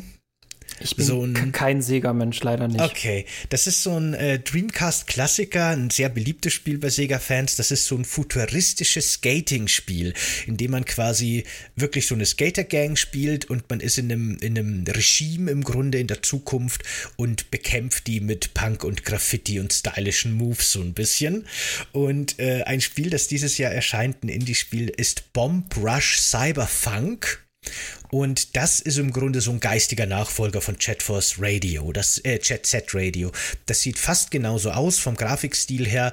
Man ist auch in so einer in so einer Zukunft. Man hat sehr stylische, abgedrehte Skater und Skaterinnen. Es gibt in dem Spiel neben so Rollerblades äh, wie im Original oder wie in der geistigen Vorlage auch Fahrräder und sowas. Es sieht sehr stark auch wie Tony Hawk aus, so ein bisschen vom Movement. Und äh, man sprüht auch überall seine Graffitis, um Street Cred zu sammeln und dann andere Gangs herauszufordern und äh, sein Gebiet zu erweitern. Also nicht ganz so dystopisch wie Jet Set Radio, aber das wirkt sehr stark, genau wie ein geistiger Nachfolger von dieser totgeglaubten Reihe. Also wer da Bock drauf hat, wer da Fan ist, der sollte das mhm. unbedingt im Hinterkopf behalten. Bomb Rush Cyberfunk. Cyberfunk ist, finde ich, auch ein ziemlich cooles Kunstwort. das ist schön. Äh, was mir persönlich noch sehr gefällt, ist, äh, auf was ich sehr gespannt bin, ist Kerbal Space Program 2. Äh, ich, hast, hast du Kerbal Space Program jemals das gespielt? Wäre wahrscheinlich in Staffel 1 vorgekommen, wenn dann die Katze uns nicht alles zerstört hätte, aber ich habe es nie gespielt und ich bin noch nicht dazu gekommen. Da gucken wir mal. Mal schauen, ob wir jetzt bis zum zweiten Teil warten oder ob wir den ersten Teil nochmal irgendwie als Hausaufgabe reinschieben. Weil das ist ein super faszinierendes Spiel. Das ist zwar von der Aufmachung her so comichaft und niedlich und die Aliens erinnern so ein bisschen an nicht ganz so nervige Minions und sowas. Und auch die Textbeschreibungen der einzelnen Bauteile sind total humoristisch. Aber im Endeffekt handelt es sich bei Kerbal Space Program um eine super realistische NASA-Simulation, eine Weltall-Simulation. Man baut Raketen und versucht erstmal wahrscheinlich am Anfang aus der Atmosphäre rauszukommen, was schon gar nicht so leicht ist. Dann vielleicht eine stabile Umlaufbahn zu etablieren und dann tastet man sich vor und macht Expeditionen zu den umliegenden Planeten seiner, seiner Startwelt in einem Sonnensystem, das sehr stark unserem nachempfunden ist. Und äh, tatsächlich habe ich durch das, das Spiel sehr viel über Raumfahrt und über NASA-Technologie, über unsere Technologie und auch so ein bisschen über physikalische Verhältnisse und wie genau eigentlich die Distanzen zwischen Planeten sind und wie so Umlaufbahnen überhaupt genau physikalisch funktionieren durch dieses Spiel so richtig verstanden. Ne, man weiß das schon so ein bisschen, wie es funktioniert, aber durch dieses Spiel habe ich echt ein Gefühl dafür gekriegt und das war verdammt cool. Und jetzt weiß ich durch dieses Spiel auch wirklich, was das für eine absolut bescheuert coole Leistung ist, dass man so eine Sonde auf Mars bringt, heil, und dass die dann da rumfährt und Bilder macht und sowas. Das ist einfach unglaubliche Ingenieurskunst und unglaublich crazy. Und das kann man eben in Kerbal Space Program nachbauen und versuchen, das selber zu machen, wenn man will. Und ja, genau, da freue ich mich sehr auf den zweiten Teil, äh, wenn der einfach nur der erste ist mit ein bisschen mehr, vielleicht mehr Sonnensystem oder sowas oder ein bisschen mehr Technologien, bin ich sowas von dabei. Finde ich super. Genau. Äh, deine Begeisterung ist ansteckend, also hm, hm. Sehr cool.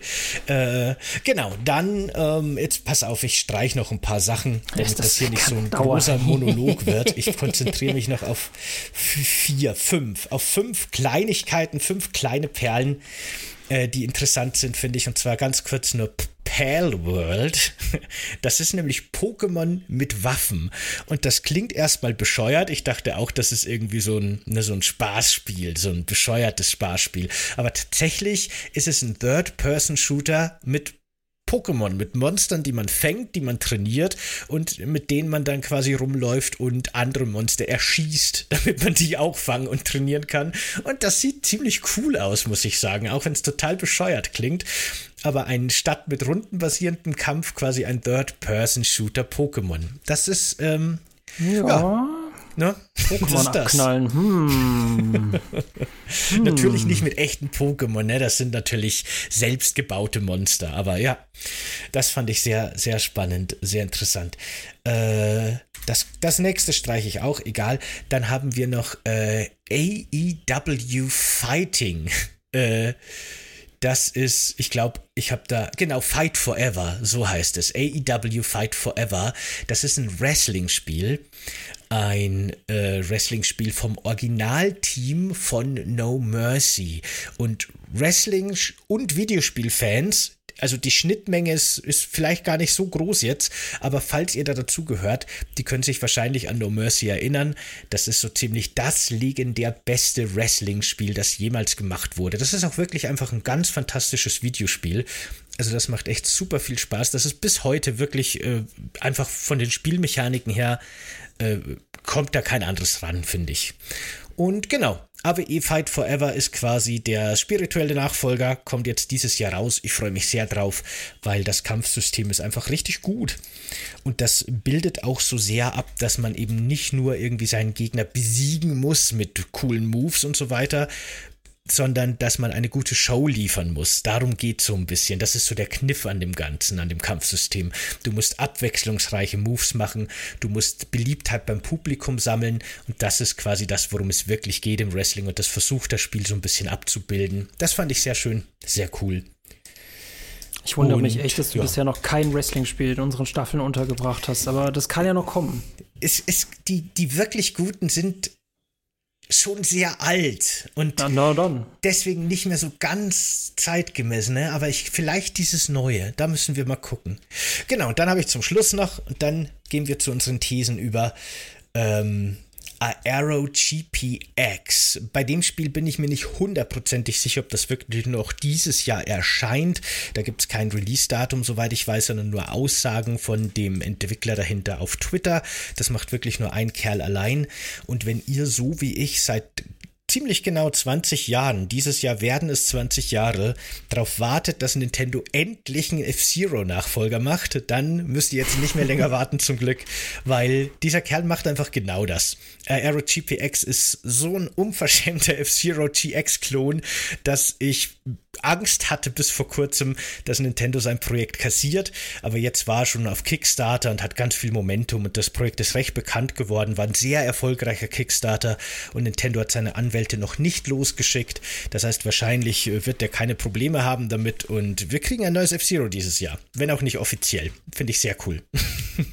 So, das war meine Liste. Und ich musste so viel streichen, Leute, damit das nicht überhand nimmt. Schon im Vorfeld und auch jetzt nochmal. Weil es einfach so irre ist dieses Jahr. Ne? Es ist einfach so ähm, irre. Ich, wir werden sehr müde sein in dem Silvester-Stream, das sehe ich jetzt ja, schon. Auf jeden Zukunfts Fall. Michael, äh, ich bin bei dir, ich verstehe dich. Digga, alles cool. Na gut. Dann fangen wir an mit unseren Thesen, ne? auf die bin ich jetzt sehr gespannt. Wie viel hast du dir denn überlegt, wie viel Prognosen für dieses Jahr? In der Hoffnung, dass du nicht zehn mitgebracht hast. Ich habe mir nur drei überlegt. Ähm. Nein, ich habe zehn. Wir hätten vorher uns ausmachen sollen, wie viele es sind. Aber gut, der, der am Schluss mehr Richtige hat, hat gewonnen, würde ich sagen, einfach. Ich könnte auch zehn machen. ähm, ja, meinetwegen. Ich bin mal gespannt, wie hoch du pokerst. Okay. Äh, ich habe ein paar dabei, die etwas plausibler sind und ein paar, die im gerade noch so im Rahmen des Möglichen liegen, würde ich sagen. Mm, okay, okay, okay. Mhm. Gut, wie machen wir es mit den Thesen wieder abwechselnd? Genau, wir können abwechselnd machen. Äh, These 1, Skull and Bones wird richtig schlecht. Ich sag ah. Metascore ähm, 75. Ach, erstens ist 75 nicht richtig schlecht, finde ich. Das ist Und für die Gaming-Welt schon zu schlecht. Nein, das ist voll, das, das 70 ist, finde ich, voll in Ordnung. 70er-Spiele sind voll in Ordnung, äh, finde ich. Aber äh, ich finde, das ist auch keine sehr steile These, oder? Ich, ich glaube, dass. Ich steige einfach ein, ich steige einfach genau, ein. Ja, ja. Mhm. Es könnte auch im 80er-Bereich landen, das stimmt, aber mehr nicht, nee. Aber gut. Mhm. Ähm, meine erste These ist, dass der Game Pass 2023 nicht teurer wird, nur die Konsolen und die Spiele oh. werden teurer. Mhm, mhm. Mhm. Okay, interessant. Äh, ich sage, dass Sage ich, dass Starfield nochmal verschoben wird? Nee. Nee. Ähm. Ich würde sagen, Starfield erscheint im Frühling. Starfield erscheint April. Okay. Na gut. Könnte sein. Die Chancen sind quasi 1 zu 6. so ungefähr. Ja. Ist, ist April noch Frühling? Ja, klar. Ja, voll. natürlich. März, März, April, Mai sind die Frühlingsmonate, ne? Ich glaube mhm. schon. Ich komme da immer durcheinander. Ich finde das so komisch, dass Februar für mich, weißt, für mich gefühlt ist irgendwie, sollte irgendwie Oktober, November, Dezember, Winter sein. Aber das ist natürlich gar nicht so. Auch von, total, von der ja. Temperatur mhm. her nicht, ne? Aber ja, deswegen muss ich immer nachrechnen, wann gleich nochmal genau Frühling losgeht und so. Okay. Ähm, meine zweite These. Microsoft kauft im japanischen Markt ein. In irgendeiner Form könnte ich mir vorstellen, dass Microsoft versucht, den japanischen Markt doch noch für sich zu erobern.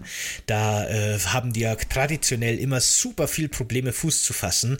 Und jetzt, wo die so auf Einkaufstour sind, könnte ich mir vorstellen, dass die vielleicht noch ein bisschen was sich in Japan gönnen. Äh, in Japan ist es scheinbar relativ schwierig, Firmen zu übernehmen. Das ist wahrscheinlich auch ein Grund, warum das nicht schon früher passiert ist.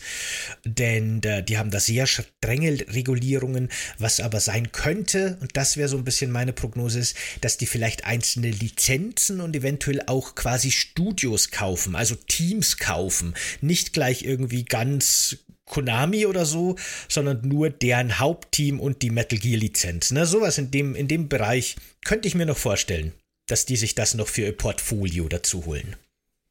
Ich bin auch gespannt, äh, ob Tencent noch irgendwen aufkauft. Dann ist halt interessant, wird der Microsoft äh, Activision Blizzard Deal über die Bühne gehen?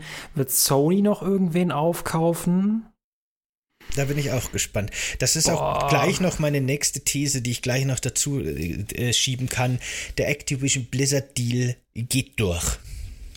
Ja, sage ich aber auch, sage ich aber auch. Aber dann wird ja. Sony irgend aus Rache irgendwen anders kaufen. Na, wenn die sich leisten können, ne? Die können halt eher so ein bisschen die kleinen Rosinen rauspicken, während halt Microsoft sich das große Buffet holt. Dann, ja, genau. Mal gucken. Es ist, es ist echt schwierig, Aussagen zu treffen, äh, weil echt alles noch in den Sternen steht. Das ist echt nur Glücksspiel. Und man möchte ja eigentlich mal was Mutiges äh, sagen, anstatt immer nur so Sachen wie, ja, das kommt ja, Spiele erscheinen. Ne? Ja. ähm, ich, ich finde und ich glaube, wir werden so im Bereich ähm, so kontroverse Designentscheidungen werden wir, glaube ich, noch einen neuen Höhepunkt haben. Wir werden, glaube ich, auch das erste große Spiel mit Werbung haben. Mit Werbung. In-Game-Werbung. In mhm. Mhm. Also nicht Mobile, sondern Konsole oder PC. Meinst du gut integrierte in die Spielwelt Werbung? Oder Nein. das Spiel endet plötzlich und statt einem Ladebildschirm wie früher kommt ein 30 Sekunden Werbespot, den man nicht ja. überspringen kann? Aha, ein großes Konsolenspiel mit Werbung. Ja, es könnte auch okay. ein Free-to-Play sein. Es könnte auch ein Free-to-Play sein. Ich bin mir nicht ganz sicher. Da ist die Glaskugel so ein bisschen milchig.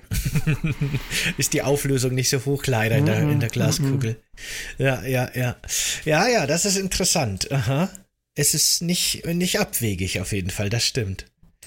Äh, meine nächste Prognose ist, die PS5 wird irgendwann im Laufe dieses Jahres permanent verfügbar sein. Das ist gar, das wurde ja jetzt schon gesagt, also das hat offenbar der CEO behauptet, dass es jetzt, die Dürre ist vorbei.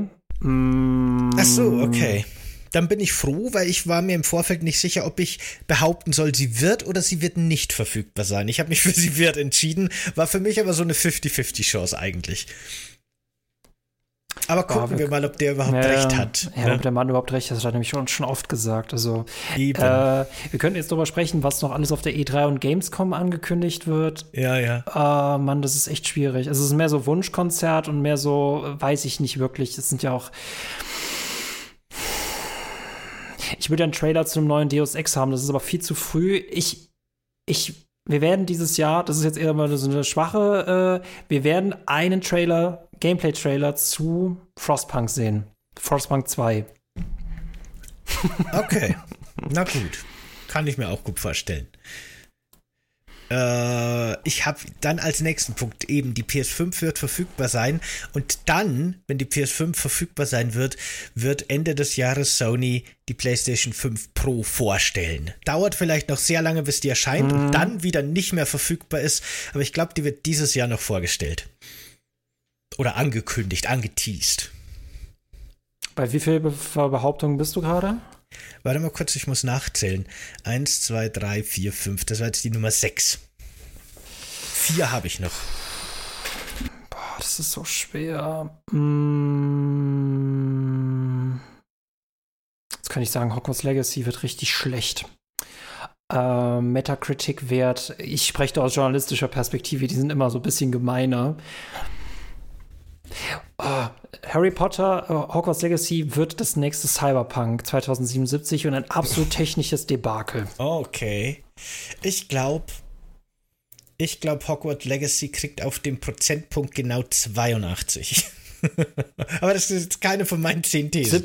Okay, aber ich gehe ich geh auf 70 runter. Mhm. Okay. Also so, so eher oberer 70er-Bereich. Aha, okay, okay. Ja, schauen wir mal.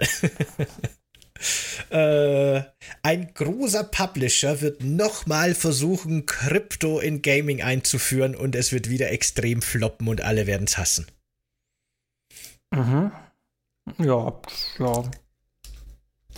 Ne? Hm, ich glaube okay, auch. Okay, okay, okay, okay. Ich würde ja echt sagen, dass Nintendo jetzt endlich so klug ist und eine, Collect eine Pokémon Collection rausbringt. Also ja. für, eine, für, sehr viel Geld, ja. ähm, genau, äh, alle alten Teile. Aber Nintendo macht selten irgendwie kluge Sachen, wo sich jeder denkt, warum macht ihr das nicht? Ihr könntet so viel Geld kriegen. Aber Nintendo macht halt einfach nur, was Nintendo macht. Man, man weiß es manchmal nicht, was da so genau dahinter steckt. Dann ist das eine Aussage mit zwei Hälften und die zweite Hälfte ist, ich sage, EA bringt Sims 4 Komplettpaket raus. Oh, das wäre sogar was, das ich interessant fände, außer wenn die dann irgendwie einen Preis von 250 Euro dafür das wird verlangen teuer. oder das sowas. Teil wird teuer, das wird ja. definitiv teuer. Ah, ja. Naja, gut. Oder es okay. ist ein Abo-Modell, aber ich fände es irgendwie cooler, wenn sie es mit einem Gesamtpreis machen würden. Das, Abo-Modell wäre realistischer. Ja, das ist was, das verstehe ich überhaupt nicht. Dass da EA überhaupt doch wirklich an so Add-ons und sowas hängt. Warum haben die nicht schon lange ein ein Sims-Service-Spiel gemacht, wo du jeden Monat als Sims-Fan deine 5, 6 Euro zahlst, keine Ahnung. Und dafür kriegst du dann über einen Season Pass neue Möbel und neue Aktivitäten und neue Spielmechaniken, vielleicht auch mit großen Updates. Das wird sich doch für Sims so anbieten, oder? Ja, aber ich glaube, wenn du dann aus dem Monatsmodell wieder rausgehst, dann müsste quasi aus deinem Spiel alle Möbel wieder entzogen werden, die du mit einem höheren Level reingetan hast. Also es müsste entweder alles oder gar nichts sein. Und wenn du das nicht zahlst, kannst du es nicht spielen.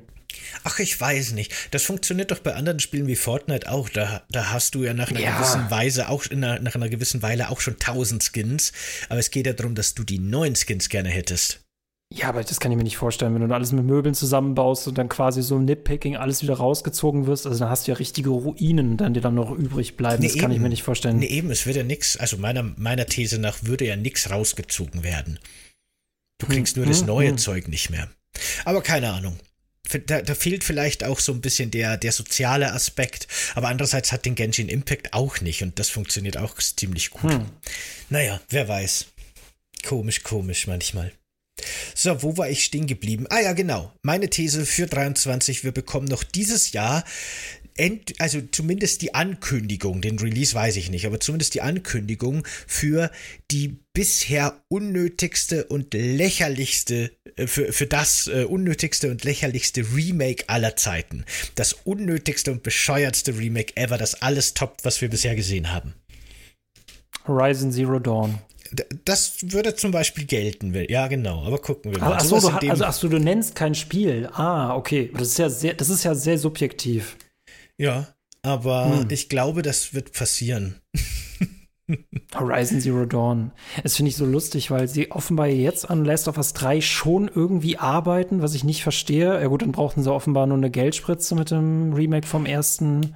Ja, das kann ich mir aber eh gut vorstellen, dass das genau deswegen gemacht wurde. Da wurde das B-Team abgestellt, dass die da irgendwie noch mal ein bisschen Kohle reinspülen, während das A-Team an was anderem arbeitet. Aber wir werden noch Remake vom zweiten, noch vom dritten kriegen, das sage ich dir. Das ist quasi ja auch keine Aussage für 23, das wird auf jeden Fall noch brauchen. Ähm, ich weiß nicht, wenn der dritte noch für die PS5-Konsolengeneration erscheinen soll, dann würde ja so ein Remake wirklich so überhaupt keinen Sinn machen. Also so haben, wenig, mhm. dass ich mir das nicht mal, das kann ich nicht mal, nicht mal Sony aktuell würde ich das zutrauen. Ja, oder, oder es gibt nur ein Remaster äh, für Last of Us 2 für die PS5. Mhm, vielleicht. Mhm, mhm, mhm, mhm. Na, aber nee, ich glaube, weiß ich nicht. Wenn dann machen die irgendwie den dritten Teil noch für die PS5 und für die PS6 kommt dann die Remastered Remake Trilogie oder sowas. Nein, nicht Trilogie, ist ja Quatsch, die remaken jeden einzeln nochmal für die PS6 dann. Mit einem Jahr Abstand. Ah, ich würde echt gerne irgendwas Mutiges machen, wie es erscheint irgendwie ein dritter Teil von einem Spiel, das wir, von dem wir nie gedacht hätten, dass ein dritter Teil dazu rauskommt. Aber dann müsste ich wieder sagen, was ich denke. Hm. Nein. Gut, äh, wie viel hast du noch auf deinem Zettel stehen? Genau, jetzt pass auf, wir waren bei der lächerlichsten äh, Remake-Ankündigung überhaupt. Dann habe ich jetzt noch zwei Punkte. Und zwar, und das ist jetzt wirklich eine sehr steile These, aber pass auf, die Series, also die Xbox Series S und X wird in den Verkäufen 2023 nicht insgesamt, nur in diesem Jahr die PlayStation 5 Verkäufe überholen und beide werden ganz knapp hinter der Switch landen, aber die noch nicht übertreffen können. Okay. Ja, weiß ich nicht, wenn, wenn die PS5 halt wirklich nach, also wenn da wirklich genügend PS5-Konsolen kommen werden, dann ist es, wird es schon echt schwierig. Ich glaube auch. Ich glaube auch, das wird schwierig. Ich glaube, in Wirklichkeit halte ich es für wahrscheinlicher, dass die PlayStation 5 tatsächlich die Switch überholen könnte dieses Jahr, wenn nicht Zelda erscheinen würde, dass wahrscheinlich die Switch-Verkäufe äh, nochmal ganz schön ankurbeln wird. Und ich glaube, die Xbox kann bei dem Rennen in Wirklichkeit nicht so ganz mithalten, auch wenn die sich ja ganz ordentlich verkauft weltweit. Aber meine These ist eben, die Xbox wird mm, die okay, PS5 okay, okay, überholen und knapp hinter Switch landen. Ich sage noch GTA 6 Ankündigung. Aha, okay. Mhm. Na gut. Ähm, und dann meine letzte These ist eher so ein Wunsch von mir. Und mhm. zwar, dass der Game Pass offiziell für Steam Deck erscheint und auch komplett unterstützt wird. Also man kann ja jetzt schon über den Browser streamen oder so, aber ich meine wirklich, ich lade mir auf meinem Steam Deck offiziell von Valve den Game Pass runter und habe dann die Microsoft Bibliothek. Die Spiele, die laufen, laufen. Also für meinen PC Game Pass natürlich. Und die Spiele, die nicht laufen, kann ich streamen. In der offiziellen App für Steam Deck. Das wäre cool. Sei dir, sei dir gegönnt. sei dir gegönnt. Ich bin mir nicht sicher, ob ich noch sagen soll, dass Fortnite einen Dead Space, also einen Isaac Clarke Skin bekommen wird. Okay. Uh -huh. ah, das, aber das ist Resident Evil. Es müsste mal wirklich ein krasses Crossover sein, von dem man denkt, okay, das hätte ich jetzt nie und nimmer gedacht, dass das passieren wird. Aber gibt es das bei Fortnite noch? Kann bei Fortnite noch was passieren, wo man sagt, das hätte ich jetzt nie und nimmer gedacht? Call of Duty Charakter fände ich krass. Ach, ich das weiß nicht, selbst das. Nicht. Es gibt doch alles. Glaub also, ich nicht. Was für mich tatsächlich was wäre, wo ich sagen würde, das hätte ich nie im Leben für möglich gehalten, wäre, aber das glaube ich auch immer noch nicht. Also das halte ich auch für unmöglich, dass es ähm, Epic schafft, irgendeine Nintendo-Lizenz, irgendeine Nintendo-Figur in Fortnite zu integrieren und zwar Multiplattform, konsolenübergreifend, dass wir dann plötzlich einen Link oder von mir aus auch nur ein Waluigi oder irgendwas kleineres, ne, irgendwas von Nintendo auf der Playstation oder auf der Xbox sehen. Das halte ich für absolut unmöglich. Hm, ja, könnte interessant werden. Hm, ich glaube, wir sind schon durch, aber ich hätte ich noch gesagt, Montana Black wird, für, wird komplett von Twitch gebannt. Aber ich glaube, 2023 ich weiß nicht, ob das so kontroversen, kontroversen Jahr wird. Hm. Äh, ich glaube schon, dass das wieder wie immer, also wir sind halt gerade in einer gesellschaftlich sehr brodelnden äh, Zeit und da wird einfach jetzt auch in Zukunft jedes Jahr wieder voller Kontroversen sein, bis sich das irgendwann wieder so ein bisschen einpendelt. Es gibt ja so, so Gesellschaftstheorien, die quasi immer von Zeitfenstern, so, weißt so natürlich mm, Gesellschaftsentwicklungen, die immer in Zeiten von Konflikt und Zeiten von, von Übereinkunft, so ein bisschen Kompromiss stattfinden, bis dann wieder äh, so im Zuge einer Progression wieder neuer Konflikt entsteht. Und wir sind, glaube ich, einfach gerade wirklich in einer sehr konfliktreichen Zeit. Und das wird jetzt leider wahrscheinlich auch nicht mit Neujahr plötzlich 2022 geendet haben, befürchte ich. Ganz so schnell wird es nicht gehen. Wir bleiben gespannt. Äh, je nachdem, wie viele Spiele dann erscheinen, wie viele gut sind, äh, wie viele noch verschoben werden, äh, wie Staffel 2 aussehen wird und wer von uns beiden mit seinen Aussagen, seinen Prognosen am meisten recht haben wird, je nachdem, was er dann dafür bekommt. Hm, ich bin gespannt. Äh, ja, cool dann machen wir für heute Schluss, würde ich sagen. Ja. Auf jeden Fall. Das war unser, unsere Jahresvorschau auf das Jahr 2023. Ihr könnt uns gerne, wenn ihr das auf YouTube seht, unten in die Kommentare schreiben, welche Spiele ihr äh, am meisten erwartet, auf welche ihr euch am meisten freut. Vor allem auch Spiele natürlich, die wir jetzt nicht genannt haben, die ihr persönlich auf eurer Liste habt. Da gibt es bestimmt so einige, da bin ich mir ganz sicher. Äh, wie gesagt, dieses Jahr wird ziemlich crazy. Aber die Frage ist natürlich auch, ist für euch auch was so richtig, richtig, richtig Cooles dabei, das euch hypt? Weil nur weil wirklich viel kommt, heißt das ja nicht unbedingt, dass für euch jetzt das große Spiel kommt. Ne? Da hat man ja manchmal in leeren Jahren dann die wichtigeren Spiele so ungefähr. Genau, das alles gerne in die Kommentare. Und falls ihr das jetzt auf YouTube seht, äh Quatsch, äh, über den RSS-Feed hört als Podcast äh, und euch immer wieder denkt, Mann, ich würde so gern auch mitkommunizieren, aber es geht halt nicht, weil ich keine Kommentarfunktion habe. Da kann ich schon mal sagen, wir haben Pläne, dass wir das ändern dass wir einen äh, Community Hub erschaffen, auf dem dann auch wirklich alle mit uns kommunizieren können und dass das nicht mehr nur auf YouTube der Fall sein wird. Dazu in Zukunft mehr, aber das ist in Arbeit und das wird cool hoffentlich. Jo. In diesem Sinne, Leute, macht's gut. Äh, frohes neues Jahr noch und frohes neues cooles Spielejahr. Genau. Von mir auch. Ciao, macht's gut. Ciao.